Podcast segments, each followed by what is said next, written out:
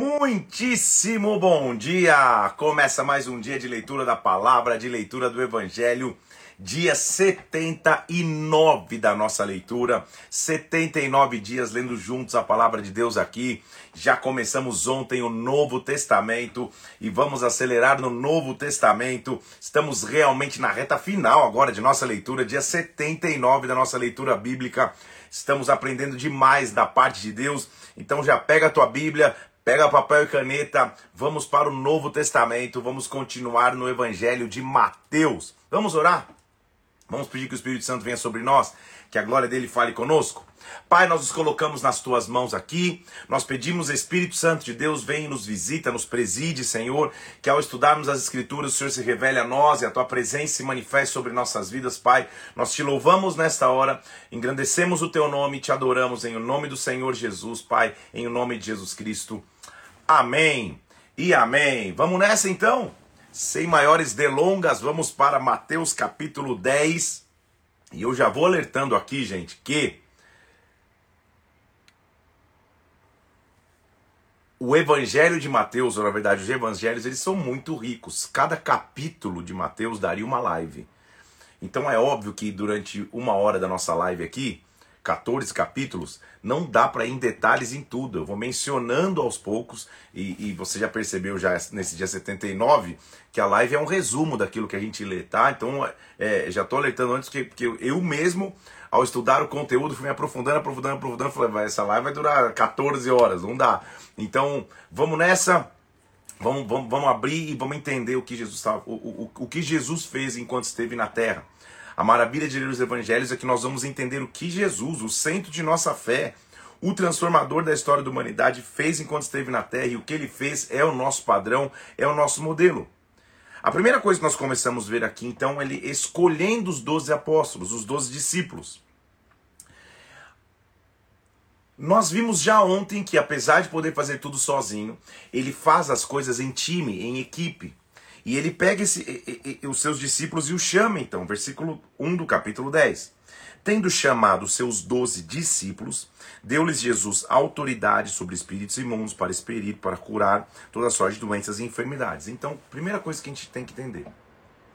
Discípulo, na palavra original grega, sugere o pensamento de alguém que aprende com dificuldade ou aprende baseado num processo. Não é um aprendizado rápido, Ser discípulo é aprender com custo, com dificuldade, com sacrifício, se aprende. Discípulo é associado a um aprendiz que segue os ensinamentos e se espelha na vida do professor. Então, um discípulo, ele segue os princípios ensinados e se espelha na vida de quem o ensina. Por isso que sermos discípulos é algo tão importante.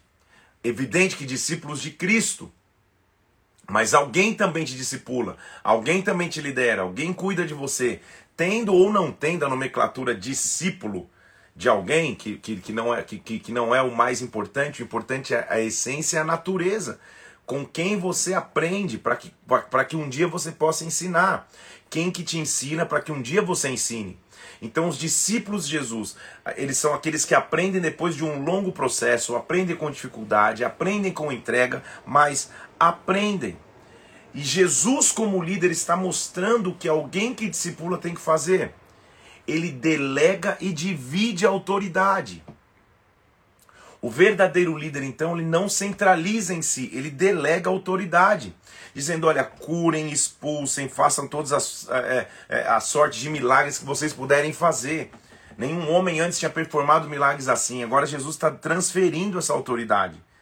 Aí ele vai dar os nomes só para que você lembre. Os nomes são Pedro, André, Tiago, João, Felipe, Bartolomeu, Tomé, Mateus, Tiago, é, Tadeu, Simão Zelote, Judas Iscariotes, que foi quem o traiu. São doze.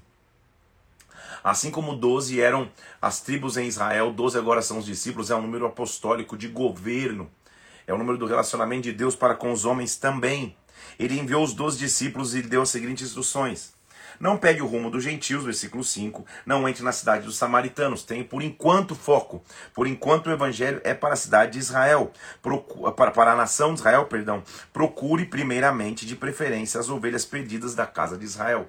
Era a primeira chance que ele estava dando naquela época, àquela geração, porque ele tinha que ter foco. Então o líder ele delega autoridade, ele traz foco à missão porque ele não está falando sai pregando, não, prega especificamente com foco agora. Tenha o primeiro foco e o foco inicial é pregar a casa de Israel. Haveria o tempo lá na frente que eles pregariam para os gentios, pregariam para as nações da terra. Eles seriam comissionados novamente. Mas a primeira missão é tenham foco e objetivo, senão quem quer fazer tudo acaba não fazendo nada. Preguem que está próximo o reino dos céus cure enfermos, ressuscite mortos, purifique leprosos, expele demônios, de graça recebeste, de graça dai. Vocês receberam, saiam entregando também. Olha o que ele diz: é, não, não vos provereis de ouro, nem de prata, nem de cobre nos vossos cintos. Então, prover é levar provisão, não é receber. Então, eles seriam sim abençoados, e, e é isso que o versículo está dizendo. Olha só: não leve nem alforge, lugar para guardar nada no caminho, nem duas túnicas, nem sandálias, nem bordão, porque digno é o trabalhador do seu alimento. Ou seja, vão pela fé. E pela fé vocês, são, vocês vão ser é, sustentados. Vão pela fé, e pela fé eu vou cuidar de vocês. O trabalhador é digno do seu salário. Então, é, é, há pessoas que Deus chama para viver em tempo integral na obra que renunciam muito, muito de sua vida e história, muito de seus recursos financeiros para viver na obra. Renunciam carreiras profissionais, renunciam uma história de vida é, é, é, bem sucedida no, no, no, mundo corporativo, muitas vezes, para viver integralmente na obra. E a essas pessoas Deus fala: confie, porque digno é o trabalhador do seu salário. Ou seja, é bíblico sim que tenham pessoas que vivam da obra, que recebam um salário pela obra seja pela igreja que fazem parte, instituição missionária que fazem parte, as ofertas e contribuições que as pessoas possam trazer e possam sentir movidos. Então isso é bíblico. O que ele está dizendo é: confiem em mim, vocês vão e confiem em mim. Não adianta tentar levar provisão, tentar levar ouro. Fique tranquilo, vocês vão ser providos por mim. Em qualquer povoado, encontrem ou indaguem quem é digno e fiquem ali até se retirarem. Ao entrarem na casa, se a casa for digna, virá paz sobre a casa. Se alguém não vos receber, versículo 14, nem ouvir vossas palavras, sacode o pó dos vossos pés e saia daquela casa ou cidade. Ou seja, não deixe, a gente já viu isso é, é na vida dos profetas, não deixe que o meio ou que as pessoas que convivem com você definam tua identidade, tua identidade definida por quem te enviou. Vai, se te receberem, legal, se não te receberem, sacode a poeira, vambora, continua. Eu vos envio, olha a missão deles, e é importante, como ovelhas para o meio de lobos. Sejam, portanto, versículo 16, prudentes como as serpentes e simples como as pombas. Tenham sagacidade, tenham simplicidade. Não é para ser manso, ser tonto, é isso que ele está dizendo, mas também não é só para ficar é, é, é, na esperteza o tempo inteiro. Tem equilíbrio. Seja sagaz e tenha sabedoria. Seja sagaz e tenha simplicidade. É isso que ele está dizendo. Acautelai-vos os homens vocês vão ver perseguições. Vão, vão, vão, vamos entregar nos tribunais. Vamos açoitar nas sinagogas. Por minha causa vocês serão levados, serão levados à presença de governadores, reis, para servir de testemunho a eles e aos gentios. Não se preocupem com o que vocês vão falar, porque naquela hora vos será concedido o que haveis de dizer, visto que não sois vós que falais, mas o Espírito do vosso Pai é quem fala em vós. A gente tem tanto princípio aqui. Então, primeiro, o líder chamou deu autoridade, delegou autoridade, deixou clara a missão. O líder mostrou o preço que, te, que, que teria que ter sido pago e o sustento que Deus traria. O líder mostrou que a perseguição poderia vir, mas o líder disse: Não se preocupem, eu vou cuidar de vocês até no que vocês têm que falar. A base de quem vem enviado, a base de quem cumpre uma missão é o Espírito de Deus. Vão perseguir vocês numa cidade, corram para outra. Quando vocês acabarem percorrer as cidades, até o filho do homem vai vir. Então, no, no, a missão não para, vão indo. O discípulo, versículo 24, não está acima do seu mestre, nem o servo acima do seu senhor. Ou seja, estão sendo enviados como os meus discípulos. Isso vai ser para sempre, isso que ele está dizendo. Não adianta vocês crescerem, o ministério de vocês crescerem, vocês, eh, vocês quererem é, é, é, caminhar por conta própria. Jesus é a base sempre, sempre vai ser a, a, a base sempre. Basta ao discípulo ser como seu mestre e ao servo ser como senhor. Agora, se chamaram Beuzebu dono da casa, quanto mais os domésticos. Ou seja, se quando eu prego, falo que estou pregando por Beuzebu, imagine o que vai acontecer com vocês. Fiquem tranquilos, não temam, nada que é encoberto, não há nada que é encoberto que não venha a ser revelado, nem oculto que não venha a ser conhecido. É um princípio de um versículo.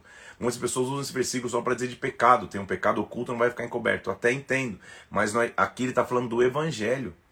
Podem te perseguir, podem falar que, que você prega por Beuzebu, nada que está encoberto vai que que que está encoberto não vai ser revelado. O evangelho vai se revelar. Eu cuido e vou cuidar de vocês. É difícil caminhar comigo porque eu vim para pregar uma contracultura. É isso que ele está mostrando. Eu não vim trazer paz à terra, eu vim trazer a espada. A espada é a palavra, ela vai dividir. Não é que ele seria um revolucionário natural, ele veio, ele veio trazer a diferença entre a paz, ou seja, o comodismo, e a espada, que é o evangelho que confronta. Ele vai até além, dizendo: Eu vim trazer, versículo 35, divisão entre o homem e seu pai, entre a filha e sua mãe, entre a nora e sua sogra. Por que, que ele está falando de divisão? Famílias iriam se dividir porque os inimigos do homem serão da sua própria casa. Quem ama o seu pai e sua mãe mais do que mim não é digno. Quem ama o seu filho ou sua filha mais do que mim não é digno de mim. Quem quiser vir após mim, tome a sua cruz. Quem não toma a sua cruz e vem após mim não é digno de mim. Ele faz a primeira referência de cruz como algo pesado para carregar. É óbvio que Jesus não está pregando a divisão familiar, mas o que ele está dizendo é muitas pessoas, por abraçarem a causa de Cristo, vão sentir como uma divisão entre pai e mãe, fi, é, é, filho, fi, filho, filho, filhos e pais. A família vai tentar te abandonar porque não vai entender a tua fé, mas permaneça firme comigo. Quem, quem, quem vos recebe, a mim recebe, ele está dizendo. E quem recebe um profeta no caráter de profeta, versículo 41, receberá galardão de profeta. E quem der de beber, versículo 42, ainda que um copo de água fria, eita glória, a um desses pequeninos, por este ser meu discípulo, em verdade digo que de modo algum perecerá seu galardão. Isso diz respeito ao cuidado com aqueles que Deus envia, com cuidado com aqueles que Deus, que, que Deus, que, que, Deus comissiona. Isso faz tanta diferença, se, se chegar num lugar, sentir é, é, é, é bem recebido, sentir cuidado, sentir que as pessoas te amam. Isso é maravilhoso. Um copo de água fria para um profeta já é galardão no céu. Olha que é, é, é óbvio que ele está fazendo uma analogia, não é literal o negócio, é óbvio, mas o mínimo de cuidado. E aqui não está falando de cuidado financeiro somente, de cuidado, de honra. Um cuidado que você tem como profeta, isso, isso traz honra sobre a tua vida. Isso é maravilhoso. Eu tenho o privilégio de viajar bastante pregando pelas igrejas por aí, como é maravilhoso sentir a mesma família, estar tá no lugar, ser bem recebido, é, é, é, poder abraçar as pessoas quando, quando é possível por causa da, da, da, do distanciamento, poder dizer oi, poder conversar, poder ouvir testemunhos, poder poder ouvir o que as pessoas é, entendem, sentem dos 100 dias da Bíblia, assim vai. Então o que ele está dizendo é, é maravilhoso demais chegar no local e se sentir bem-vindo. Agora, vão ter lugares que você não vai ser bem-vindo. Nenhum nem outro te define, quem te define é Deus. Então Jesus mandou os seus discípulos, deu as instruções, partiu dali para ensinar e pregar nas cidades, a obra não parou. João Batista estava no cárcere. Lembra que Mateus está preocupado em mostrar que Jesus é o Messias, ele é o rei dos judeus, ele não está com detalhes da história, nem se sabe que João tá por que está preso, ele só fala, João estava preso. A gente vai saber mais para frente nos outros evangelhos. E ele manda alguém perguntar, porque ele batizou Jesus, nem ele sabe se Jesus é o Messias, nem ele sabe se Jesus realmente é o que tinha que vir. E João do cárcere manda discípulos de João falarem com Jesus. Versículo 3: És tu aquele que estava para vir ou havemos de esperar outro? Você é o Messias realmente prometido? Lembra que, que há, há, há uma lei, gente. Lembra não que eu não comentei isso contigo ainda nessas lives. Há uma lei em Levítico, uma lei mosaica, que diz que ninguém pode se autoproclamar o Messias essa pessoa, se assim fizer, estaria infringindo contra a lei, blasfemando contra a lei e seria morto a pedradas. Então, o próprio Jesus, ele não respondia esse tipo de questionamento. Quando as pessoas falavam, você é o Cristo, você é o Filho do Deus vivo, tu que o dizes, tu o sabes. João manda perguntar, e aí? Você é aquele que tinha que vir ou não? Jesus, de novo, ele, ele, ele responde não respondendo. Ele diz: A minha resposta é essa. Ide anunciais a João que vocês estão vendo. Os cegos vêm, os coxos andam, os leprosos são purificados, os surdos ouvem, os mortos são ressuscitados e aos pobres está sendo pregado o evangelho. Ou seja, são os frutos que eu estou dando que mostram quem eu sou. Eu não preciso dizer quem eu sou. Os frutos que eu carrego estão carregando a minha mensagem, estão carregando a minha missão. Ele devolve os discípulos, João estão ouvindo, ele vai falar sobre João então. Ele fala: o que vocês esperavam ver? Um caniço agitado pelo vento? O que ele quer dizer com isso? Alguém que saísse com pompa, circunstâncias, roupas maravilhosas, cheio de pompa de sacerdote? Não. Agora, se vocês vieram ver um profeta, sim, eu digo que esse é muito mais do que o profeta, porque entre os nascidos de mulher, ninguém apareceu maior do que João Batista, mas o menor no reino dos céus é maior do que ele. O reino dos céus é muito grande. Ele é o maior, mas não adianta pompa, porque ele tem que continuar firme desde os dias de João Batista até agora. O reino dos céus é tomado por esforço e os que se esforçam se apoderam dele. Então, o reino do céu não é tomado por pompa ou circunstância ou como um caniço agitado pelo vento. O reino dos céus é tomado por força, por esforço, por derramamento na presença de Deus. É o que ele está dizendo. Porque todos os profetas e a lei profetizaram até João. A profecia chegou um dia que, que parou. E se o quereis reconhecer, ele mesmo é Elias que estava por vir. Elias, não é que Elias, é evidente que não é o mesmo Elias. Elias ele está dizendo é um mover profético. Nunca mais tinha surgido um profeta que, além de. A maioria dos profetas no Antigo Testamento, eles profetizavam, confrontavam a nação, mas não performavam milagres. Elias era um profeta, mas também realizava milagres. Ele passa sanção para Eliseu, mas depois disso não há tanto registro disso. Então, este é o Elias que estava por vir. Esse espírito profético de Elias, que move-se no profético e nos milagres, está chegando aqui. Quem tem ouvidos, que escute. Mas como eu vou comparar essa geração? É semelhante a meninos que, sentados nas praças, gritam aos companheiros: Nós vos tocamos flauta e não dançastes, entoamos lamentações e não planteastes. Ou seja, vocês parecem que não escutam o que nós estamos dizendo. Veio João, nem comia, nem bebia, e vocês estão dizendo que ele tem demônio. Ou seja, vocês não estão reconhecendo o que está acontecendo diante dos olhos de vocês.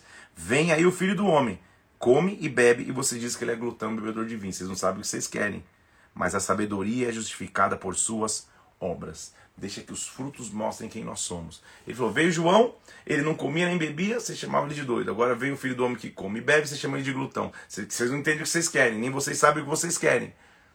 A sabedoria é justificada por suas obras. Eu não tenho que me justificar, os meus frutos vão me justificar. Ele vai mostrando penitências que viriam sobre as cidades. Jesus começou a falar das cidades, versículo 24, nas quais eles operaram numerosos milagres. Ai de ti, Corazim, ai de ti, Betsaida.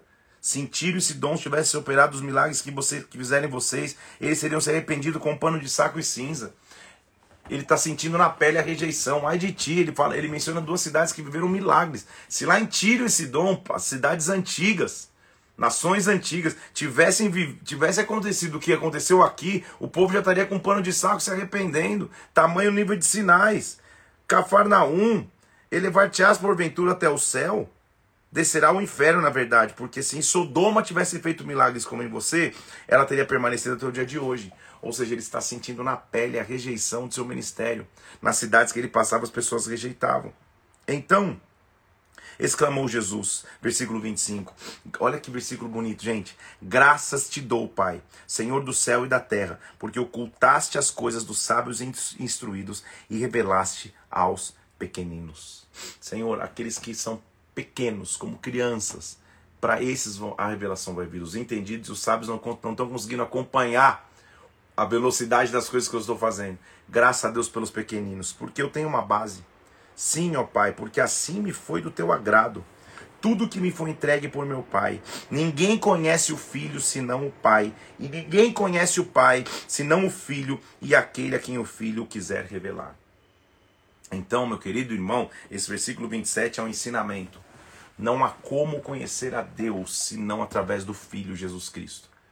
Você já deve ter escutado um, um, ditado popular que diz que todos os caminhos levam a Deus. Concordo. Pastor, concordo. Todos os caminhos levam até Deus. Agora, se ele vai dizer eu conheço você ou eu não te conheço, aí é outra história. O único caminho que te leva a conhecer Deus de verdade é Jesus Cristo. Todos os caminhos podem te levar até Ele. A questão é se você vai receber dele misericórdia ou vai receber dele julgamento.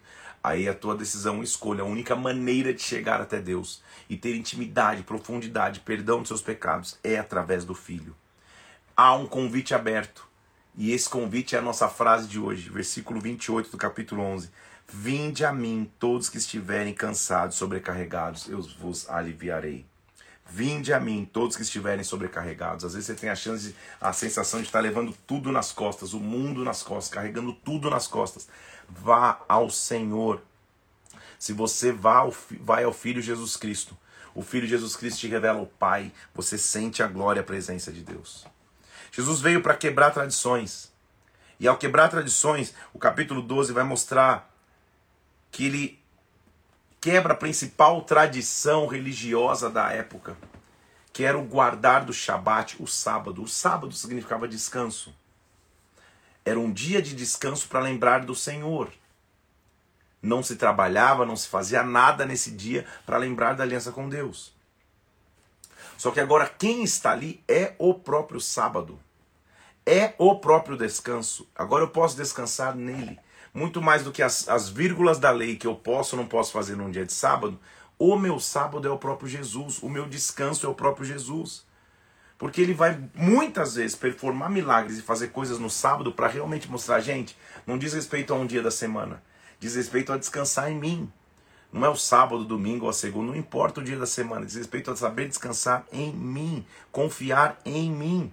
Naquele tempo era sábado e os discípulos dele entraram num campo e começaram a colher espigas para comer. Não se podia fazer trabalhos no sábado. O povo olha e fica, como assim? Não é lícito fazer isso. Lembra de Davi.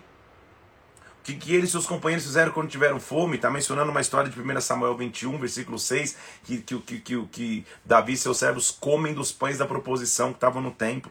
Lembra do que, ele, do, do que eles fizeram? Jesus fala, tudo bem, mas quem está aqui, versículo 6, é maior do que o templo.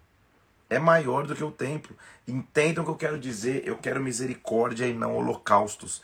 Se vocês tivessem entendido isso, vocês não teriam condenado inocentes. Porque o Filho do Homem é o Senhor do sábado. Eu sou o sábado. O que eu quero é misericórdia, não é só sacrifício, de você guardar um dia como uma penitência, nada disso. Que é isso que tinha virado o sábado.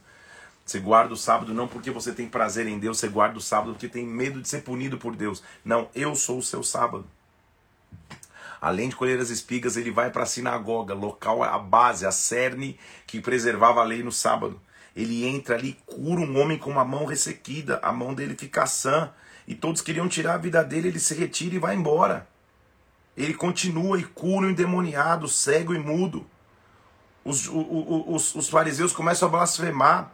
Vou começar a, a, a, a, resumir aqui. Os fariseus começam a blasfemar, começam a dizer que ele curava por Beuzebu. E ele diz: não. Se eu expulso demônios por, Beuzebu, por Beuzebu, casa dividida não prospera. Como que eu, eu tenho Beuzebu e estou expulsando o próprio Beuzebu? Calma aí. Aí que ele diz, aí que é o, que, que é o versículo importante que ele diz que a casa dividida não, não pode prosperar contra si mesmo. Não. Isso é uma blasfêmia. Agora, tudo pode ser perdoado. Versículo 31 e 32 a não ser se você falar contra o espírito. Isso é um pecado que não tem perdão. Esse assunto é, dá, dá, muita discussão teológica, muita polêmica. Às vezes fala, calma aí, que, que pecado é esse que não tem perdão? O que seria blasfemar contra o Espírito? O que Jesus está dizendo aqui, nesse, nesta ocasião, é blasfemar contra a obra do Espírito. É duvidar daquilo que o Espírito pode fazer. É, é, é olhar e porque mudou do teu conceito mental, achar que Deus não está ali. Então, gente, sendo lícito, não sendo imoral, tendo aliança com Deus e sendo bíblico, Deus pode agir de diversas formas. Eu não, eu não coloco Deus numa caixa, não coloco você também não. Agora, só não pode ser ilícito, não pode ser imoral, não pode rasgar a Bíblia. Rasgou a Bíblia, é, feriu princípios bíblicos, aí calma aí, aí já não é o Espírito de Deus que está fazendo, aí já não é obra do Espírito Santo. Mas se é obra do Espírito Santo, não blasfeme contra, por quê? Só tem uma maneira de ser conhecido no reino. Versículo 33 diz que é pelo fruto que se conhece a árvore.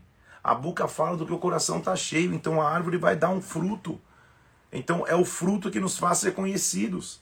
O, o, o pessoal continua falando, Senhor, então nos dá um sinal, mostra quem você é. Ele fala, cara, não vou dar sinal nenhum, a não ser o sinal de Jonas que é ficar, ter ficado três dias na barriga de um, de um grande peixe e, e, e, ter voltado a viver. Ele está falando: meu maior sinal vai ser minha ressurreição. Não preciso ficar mostrando para vocês quem eu sou. Eu não tenho que provar que eu sou Jesus, que eu sou, que eu sou o próprio Deus, que eu sou o que, o que tinha que vir. Vocês que têm que enxergar os frutos e crer.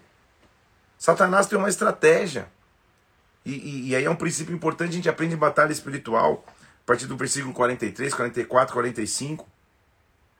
Quando um demônio é expulso de, uma, de uma casa, de um corpo, ele vai embora. Só que se ele volta e encontra a sua casa arrumada, vazia, adornada, sem nada dentro, sem a glória de Deus dentro, ele volta e, e chama com ele sete, sete companheiros, fica sete vezes pior.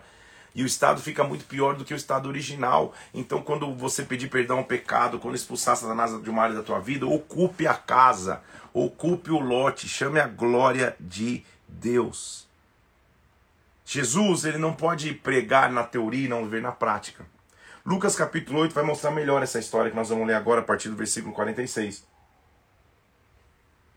Jesus estava pregando e, e, fazendo tantas coisas que chegou um dia que a sua família quis inter, interditá-lo, quis interrompê-lo. Sua família quis parar a, a, pregação que ele queria fazer. E ele está pregando num lugar, chegam lá e falam: oh, tua mãe e teus irmãos estão aí fora. E ele fala: quem, são minhas, quem é minha mãe? Quem são meus irmãos? Essa aqui é minha família, fazer a vontade do meu pai aqui. Não é que ele estava desprezando a sua família, ele estava dizendo: nem a minha própria família vai mudar a identidade do que eu sou em Deus. Uma coisa eu quero chamar a atenção a você nesse versículo aqui, ó. Versículo 46. Falava Jesus ao povo, e a sua mãe e os seus irmãos estavam do lado de fora procurando falar-lhe. Deixa eu ler de novo. A sua mãe e os seus irmãos. Ok? Esta não é uma live que quer trazer linhas doutrinárias, mas precisa trazer esclarecimento, ok?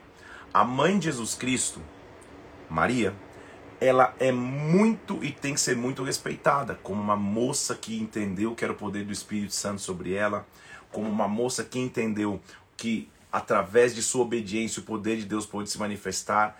Ela foi e recebeu muita graça de Deus, ela foi agraciada pelo Senhor, por isso ela foi escolhida para gerar o Salvador.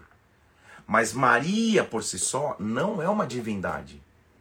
A gente acabou de ver aqui que Maria, mãe de Jesus, ela teve outros filhos, ela teve Jesus tinha irmãos. Falar que ela é uma virgem Maria tá errado, porque ela não é mais virgem. Virgem ela foi quando o Espírito Santo concebeu e colocou no seu ventre Jesus Cristo. O nascimento virginal de Jesus Cristo diz muito mais da pureza de Jesus, porque nele não há semente humana, do que da pureza de Maria. Estão entendendo comigo? Até porque depois ela se casou com José, e você acha que José é, não se relacionou com a mulher dele? Então ela não é uma virgem, ela foi no nascimento virginal de Jesus. Dizer até hoje que ela é uma Virgem Maria é um erro bíblico de quem não leu esse versículo. Tudo bem? Então não pode se confundir o nascimento virginal de Jesus Cristo, ou seja, não, não houve semente humana envolvida no nascimento de Jesus, no, e ao fato de dizer que, é, que Maria, mãe de Jesus, é uma virgem. Não, Jesus teve irmãos, ela teve outros relacionamentos, ela foi uma mulher comum e normal. Não há nada de divino, sagrado ou santo, ou seja, biblicamente, na minha análise, eu não posso orar e pedir nada a Maria, não posso pedir a Paulo, não posso pedir a Pedro, não posso pedir a Tiago, não posso pedir a Mateus. Eu tenho que pedir a Deus, a Jesus Cristo. Ele é o único intermediador entre, entre o homem e Deus, Jesus. Não posso pedir a Moisés, não posso pedir a Elias, não é Maria exclusivamente. Então, o papel canônico, o papel santificado de Maria foi superestimado Aí são, são outros fatores históricos que não dá tempo de dizer aqui, mas é preciso que eu traga esse esclarecimento. Então, meu papel aqui é trazer esse esclarecimento à luz da Bíblia.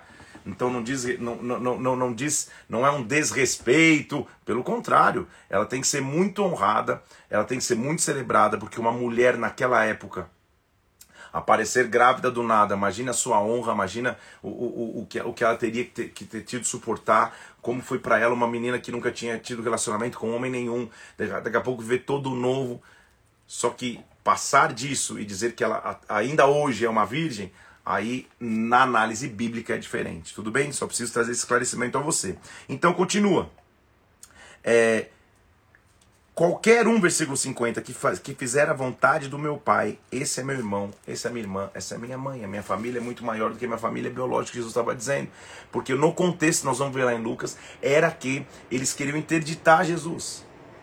A partir do capítulo 3, nós vamos ver uma sequência de parábolas. O que são as parábolas? Parábolas são analogias, histórias que se contam que são figurativas. Elas não são reais. Elas, são, elas, elas querem, através de alegorias, de figuras de linguagem, mostrar um princípio. É muito mais fácil pregar em parábolas, porque o povo assimila de maneira mais fácil.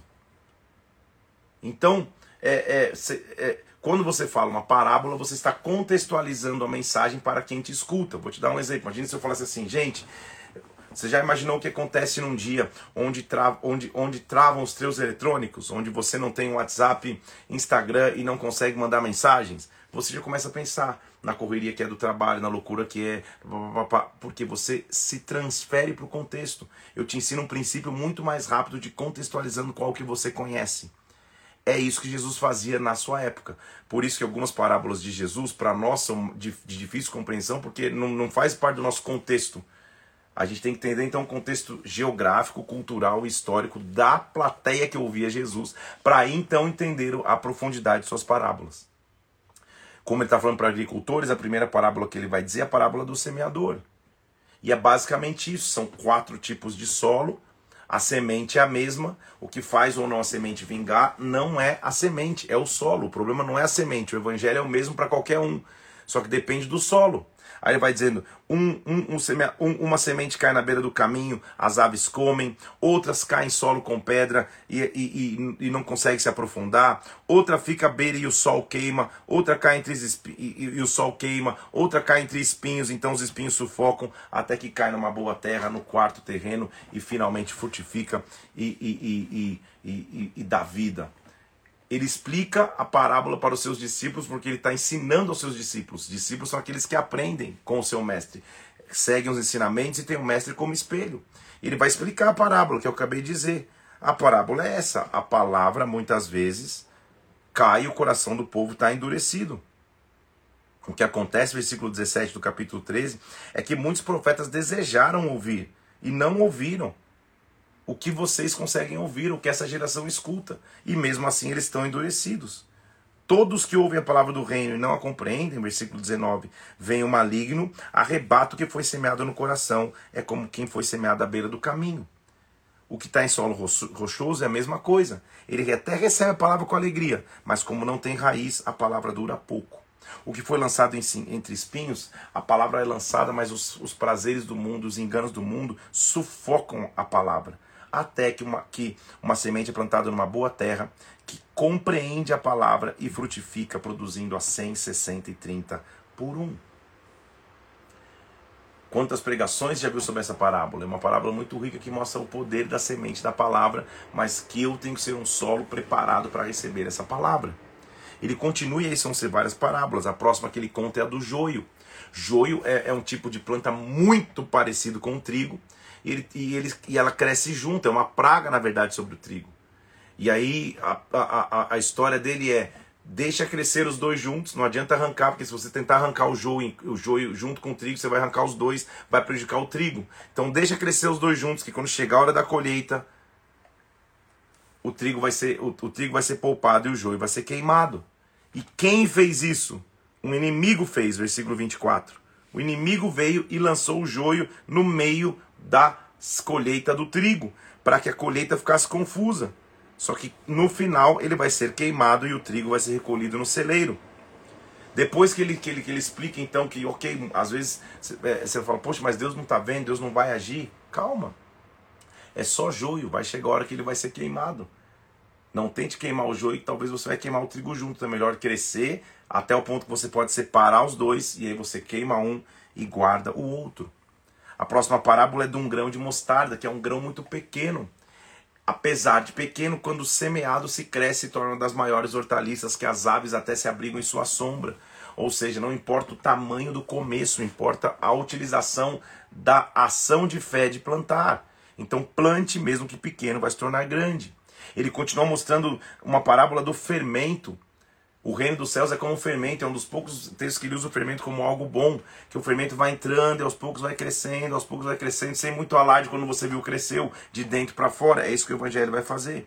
Ele explica Jesus falou por parábolas para que o povo pudesse entender.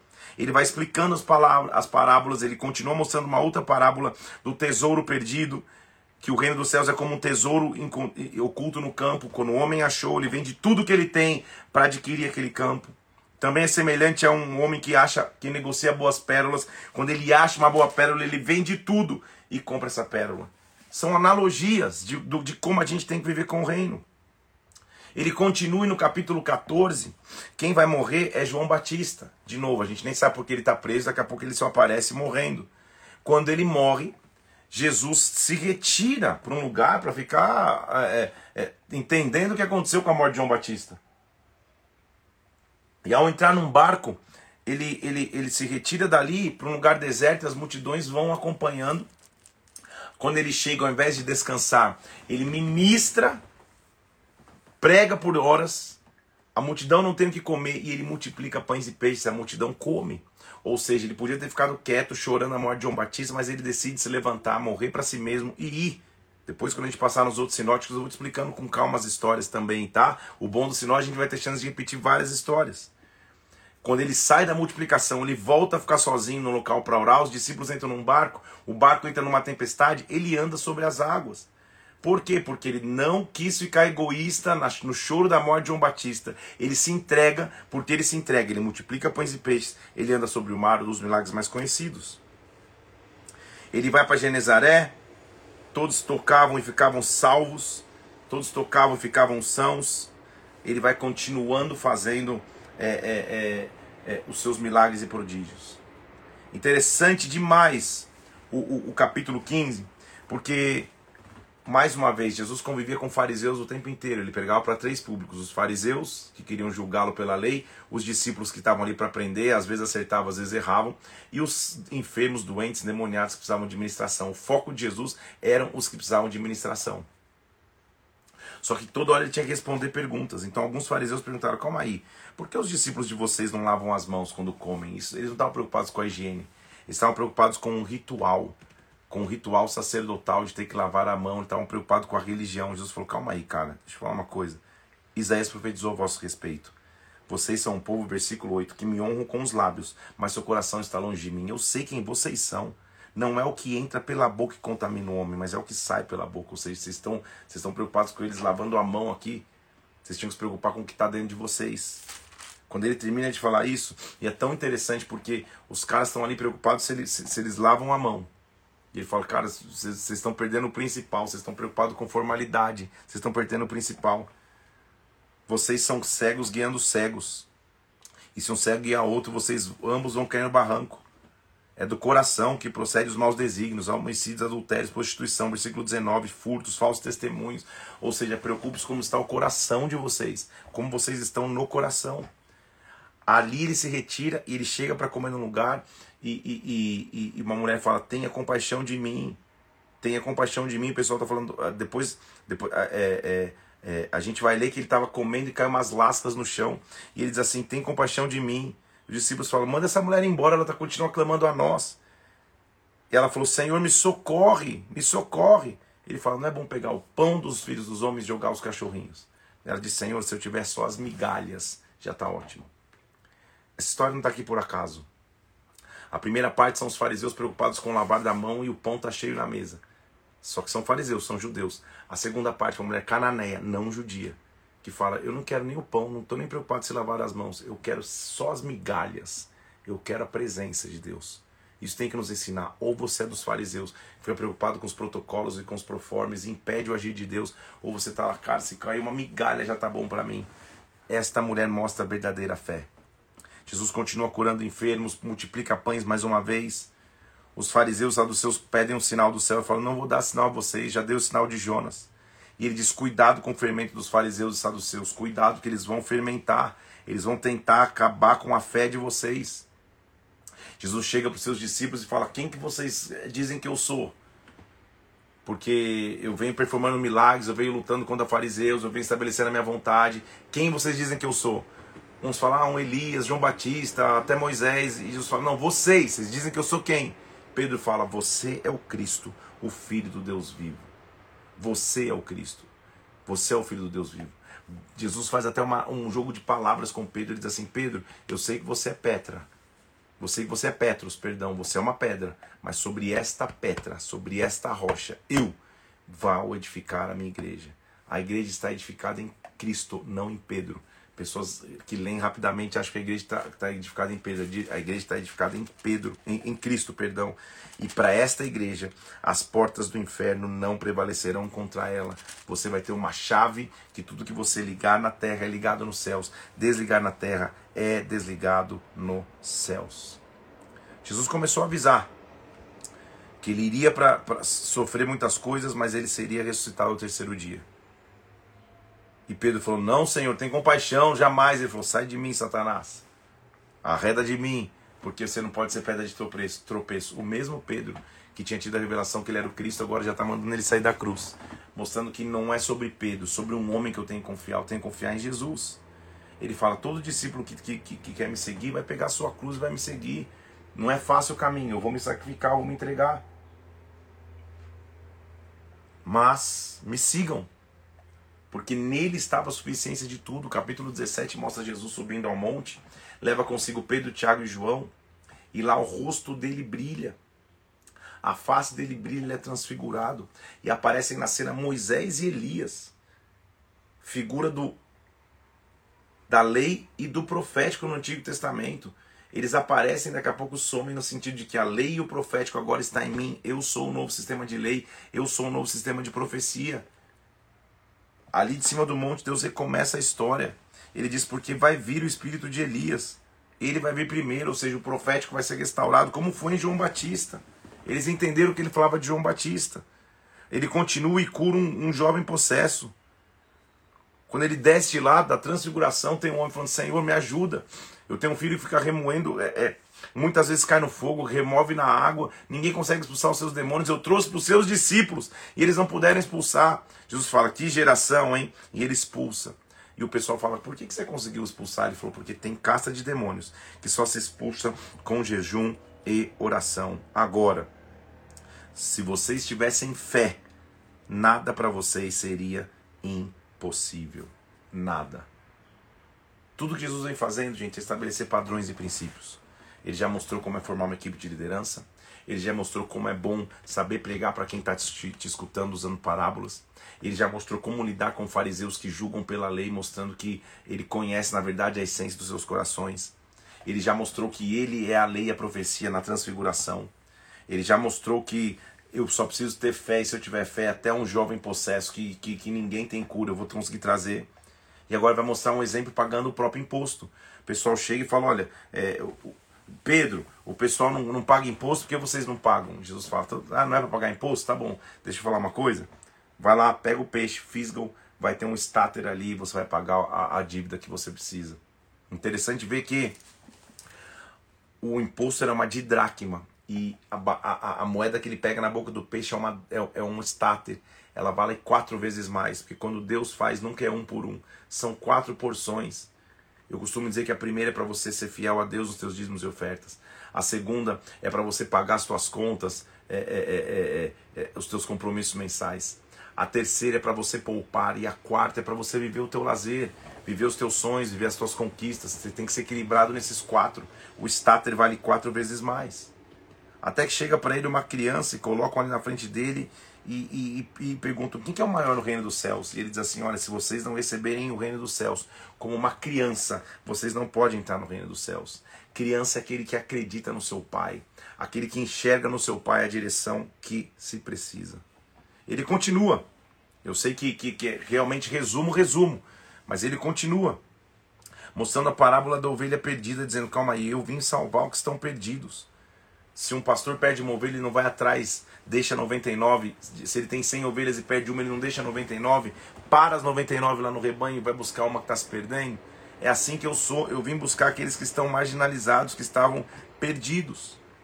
Ele continua mostrando e ele, ele, ele, ele atravessa o Jordão, continua sua pregação.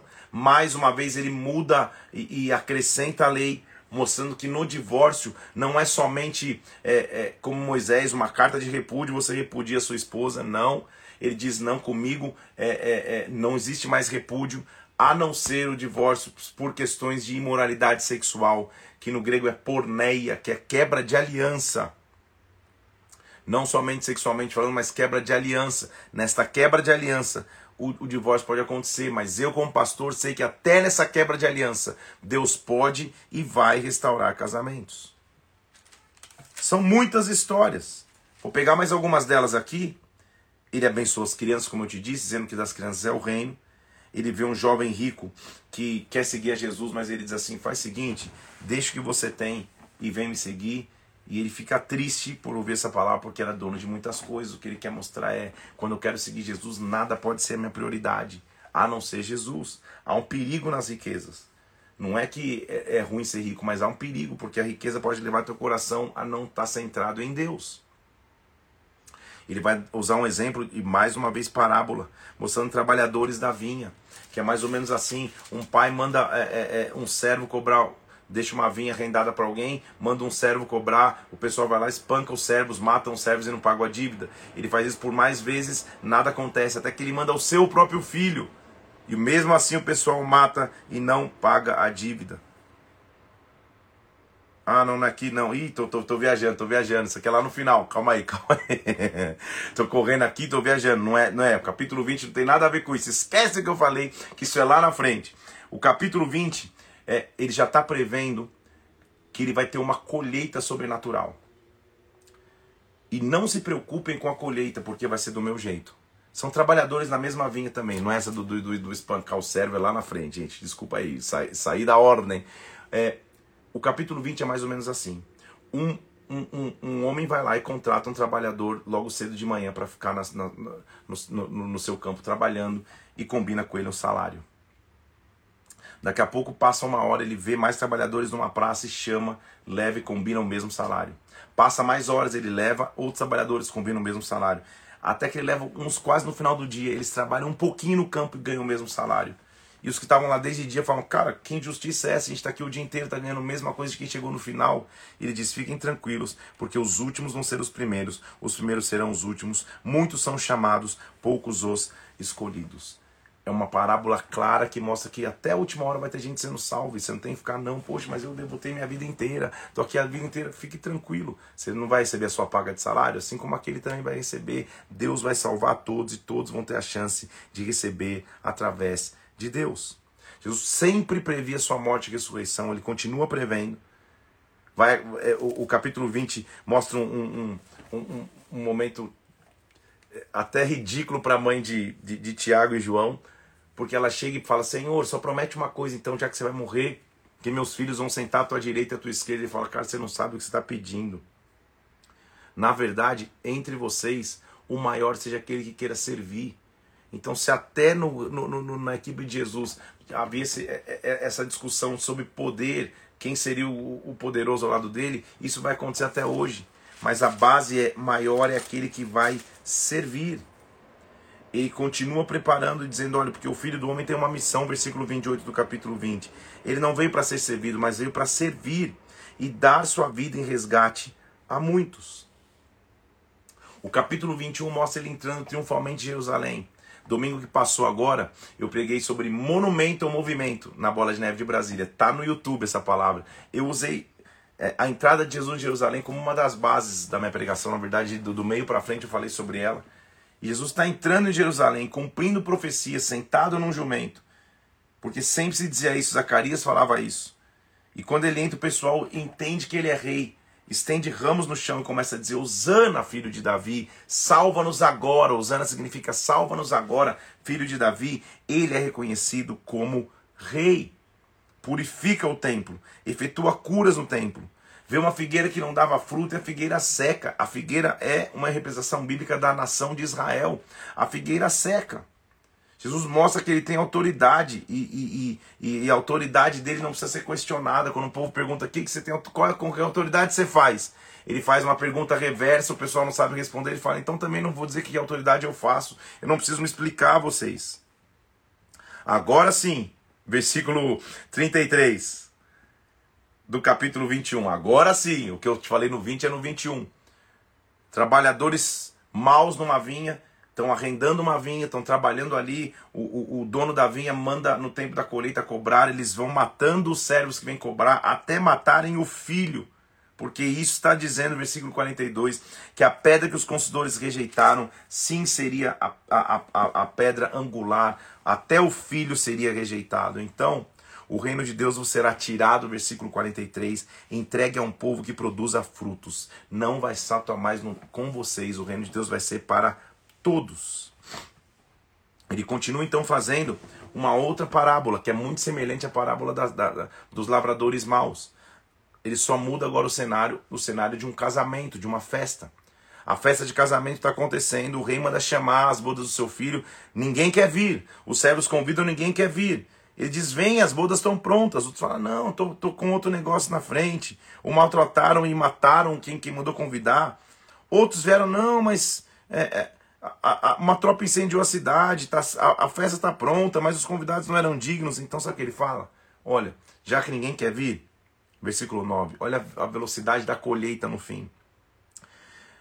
Versículo 9: Vá para as encruzilhadas para os caminhos, convide quem você encontrar, maus ou bons, convide, a sala de banquetes ficou repleta. Notou um homem que não trazia veste nupcial, não veio preparado. Esse homem foi amarrado, lançado nas trevas, com ranger de dentes, porque muitos são chamados, poucos escolhidos. O que ele está dizendo é: eu estou chamando. Você está se permitindo ser um escolhido? Eu estou chamando. Você está se permitindo vir? Então, mais uma vez, ele é questionado com a questão do tributo. Ele já tinha sido. Pedro já havia, já, já havia sido questionado se eles pagavam o tributo ou não. Eles vão lá, pegam na boca do peixe, como eu já mencionei. Mais uma vez, os fariseus sempre faziam perguntas para ver se nessas perguntas eles pegavam Jesus infringindo a lei, para condená-lo. Eles perguntam mais uma vez, Jesus era tão sábio que ele responde com uma pergunta: É para pagar tributo ou não? Ele fala: Olha aí, pega uma moeda, vê de quem é a figura na moeda. De César, César, imperador romano. Ele, então tá bom, dá a César o que é de César e a Deus o que é de Deus, paga o tributo. E deixando, se admirando, foram. Ele, ninguém conseguia pegá-lo nas respostas. Ele continua mostrando qual que é o grande mandamento. E o mandamento é ame, versículo 37 do capítulo 22. Ame o Senhor teu Deus de todo o teu coração, de toda a tua alma, de todo entendimento. Este é o grande primeiro mandamento. E o segundo mandamento é ama ao próximo como a ti mesmo. Então a base dos mandamentos de Jesus, amor. O amor é a base de tudo.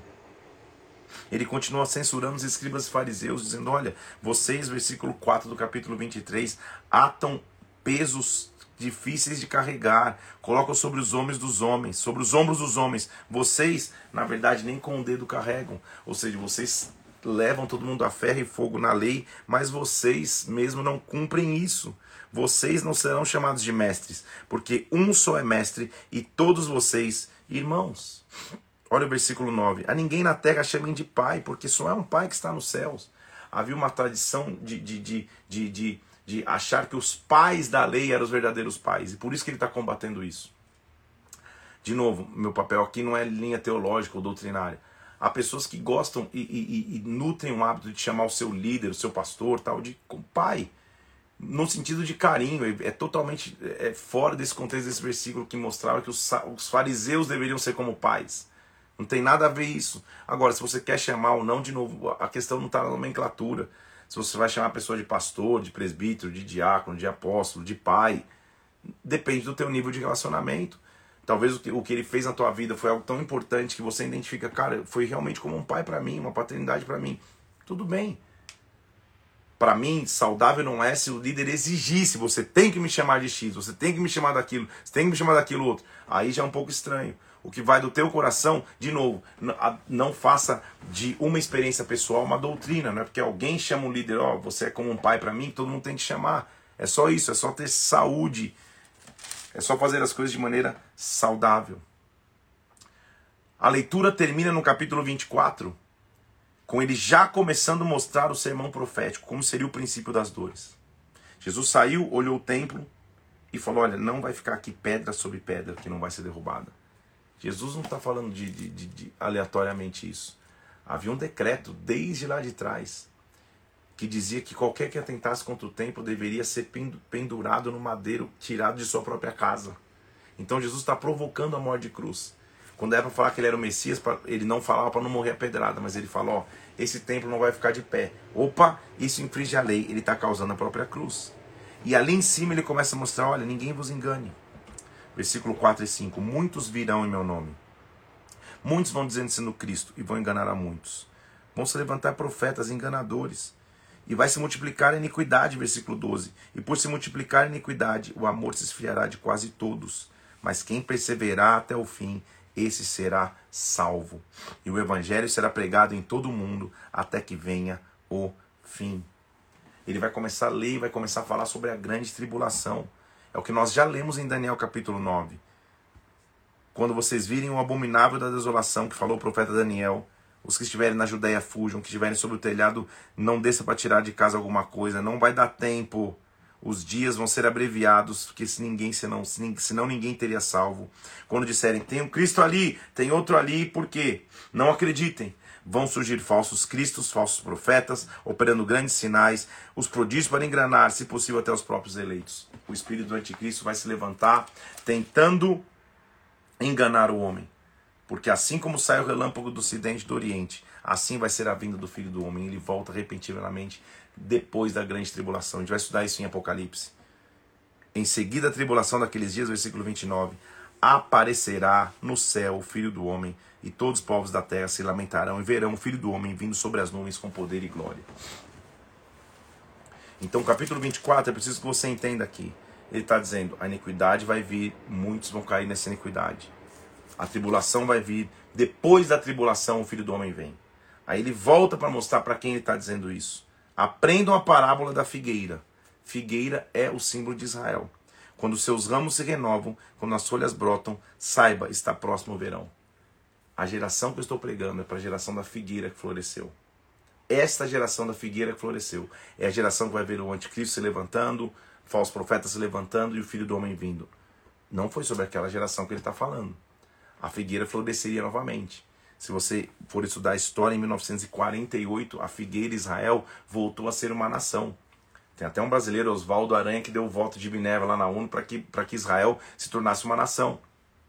Então, a geração que vai ver o filho do homem vindo é a geração da figueira que floresceu. Nossa geração, 1948, fazemos parte dessa geração. Mas, nem tentem fazer contas, versículo 36.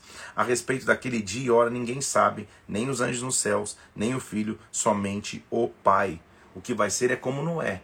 Na geração de Noé estava todo mundo vivendo normal dando filho em casamentos, comiam, bebendo, tudo estava tudo certo. Não perceberam e de repente a vinda do filho do homem aconteceu. E como a vinda dele vai ser caracterizada? Inicialmente com arrebatamento. Ele vai dizendo: dois vão estar no campo, um vai ser tomado, outro deixado. Dois, dois vão estar trabalhando no moinho, uma deixada, outra tomada. Vigiem, vocês não sabem a hora e o dia do Senhor. É isso que ele está dizendo.